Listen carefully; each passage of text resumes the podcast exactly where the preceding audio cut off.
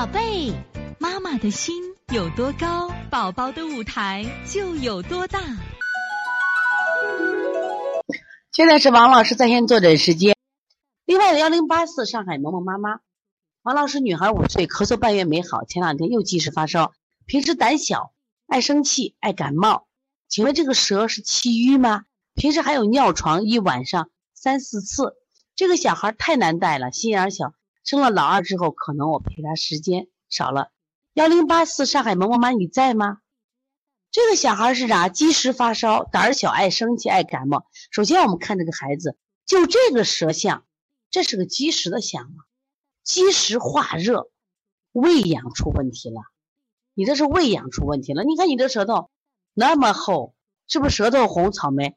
首先你胃养出问题了啊。再一个，我想问一下，你孩子的尿床，这个尿床能叫醒吗？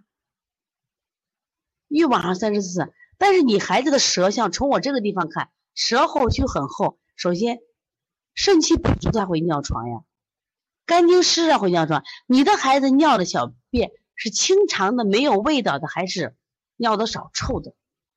自己不会醒，能叫醒吗？有的孩子能叫，有的孩子叫不醒，叫不醒的尿床。我们要调心，哦，能叫醒，能叫醒的尿床，我怀疑你这孩子啥情况？你看后区的胎很厚，很可能是什么呀？肾阳肾气不足引起的，这个特别好调。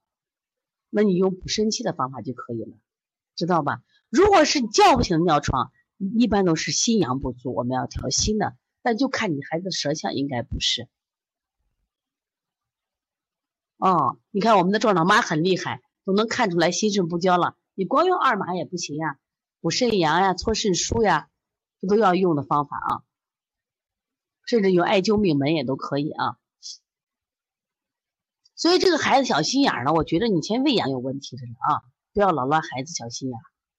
再一个呢，你这个孩子呢，你看他的舌头下搭着嘞，是不是下搭着嘞？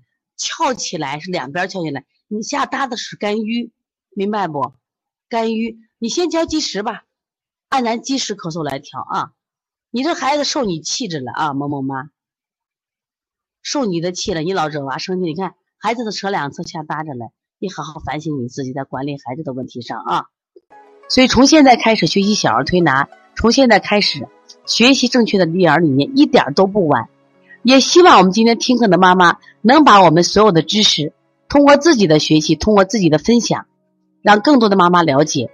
走进邦尼康小儿推拿，走进邦尼康的课堂，让我们获得正确的育儿理念。